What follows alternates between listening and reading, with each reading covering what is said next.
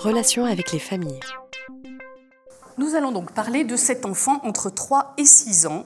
Alors je le redis, absolument indissociable de sa famille, j'insiste, et sa famille quelle qu'elle soit, donc sa famille dans sa diversité, que ce soit son milieu social, son origine culturelle, sa forme ou sa situation familiale. Une famille monoparentale a une réalité qui est différente d'une famille où il y a deux parents, voire où il y a plus de parents, parce qu'on a aussi maintenant des coparentalités.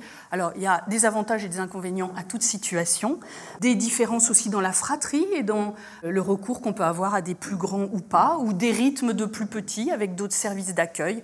En tout cas, chaque famille, comme chaque enfant, est vraiment euh, spécifique et unique. La famille qui reste le premier lieu d'éducation de l'enfant. Alors, on s'en rend encore plus compte à cet âge-là, puisque de toute façon, les parents sont présents, ne serait-ce que pour des accompagnements, réaccompagnements. Si c'est pas eux, c'est des personnes qui sont mandatées par les parents. Mais en tout cas, euh, le parent est relativement encore présent. C'est vrai que c'est le premier lieu d'éducation en termes de volume hein, et de temps passé, en tout cas jusqu'à trois ans euh, sans problème.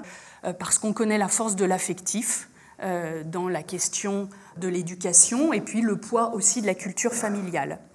Du coup, la famille, c'est un allié de taille. S'il ne l'est pas, il faut qu'il le devienne. Et c'est un allié privilégié. Donc, on n'est pas dans une recherche d'alliance pour éviter le conflit, mais vraiment parce que la coéducation me semble vraiment prioritaire. Et du coup, la place des parents, ben, on doit la penser pour penser la communication. Quelle info on donne aux parents? Qui la donne? Quand est-ce qu'on la donne? Comment on la donne? Alors là, je pourrais renvoyer par exemple à des questions, je vous ai mis la référence euh, de la documentation telle qu'elle est faite en Italie, à Reggio Emilia, certains d'entre vous connaissent peut-être. Donc, euh, un courant qui a développé tout ce qui est documentation sur ce que fait l'enfant dans la journée pour donner à voir aux parents, avec des photos, avec des expos, etc. Comment on peut faire passer pas uniquement euh, il s'est disputé avec un tel, il a rien mangé à la cantine, je caricature, hein. mais aussi voilà ce qu'on a fait, euh, voilà ce que. Euh, alors ça peut être l'expo sur une production, mais ça peut être aussi des photos de temps passé à regarder des fleurs dehors pendant qu'on est dans la cour, etc. On n'est pas obligé d'être dans l'activité, là je rejoins ce qui a été dit. Quelle info, qui, quand? Je repense aux ATSEM, autant euh, dans le temps de la classe, dans le temps du scolaire, généralement les choses sont relativement claires dans la tête des parents sur les répartitions entre l'enseignante et l'ATSEM, et sur qui dit quoi, etc.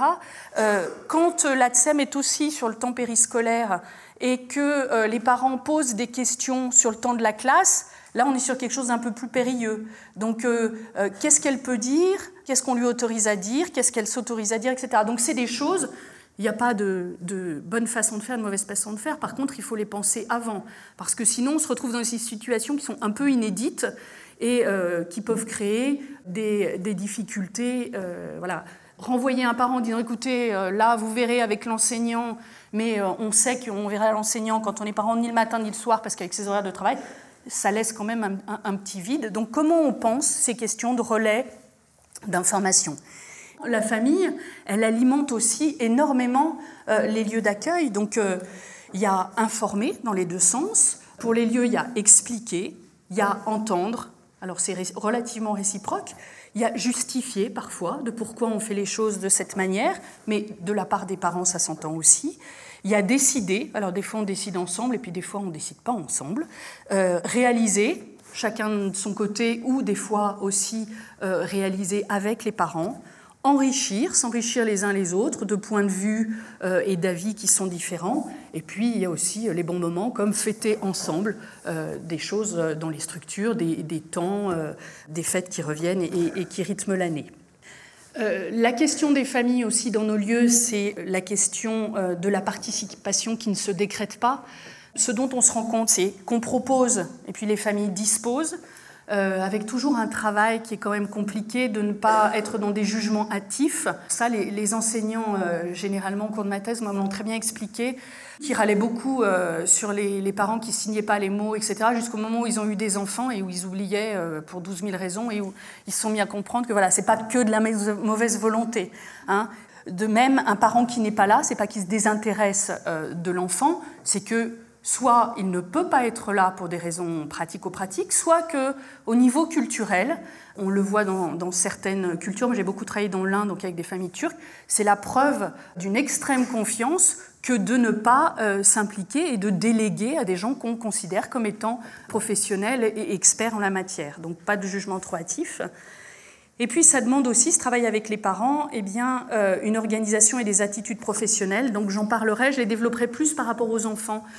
Mais toutes ces questions de disponibilité, d'écoute, de confiance, de respect, qui ne vont pas de soi, il faut bien le dire. Alors c'est à la fois de la formation, mais c'est aussi des échanges en équipe, et puis c'est des modalités pratiques. C'est-à-dire que dire qu'on est à l'écoute et à la disponibilité des parents, ça demande une organisation. Si on est euh, dans le, dans le groupe avec 10 euh, enfants, on ne peut pas en même temps répondre de manière euh, qualitative à un parent qui vient et qui pose une question. Donc comment on met les choses en place et comment on les pense?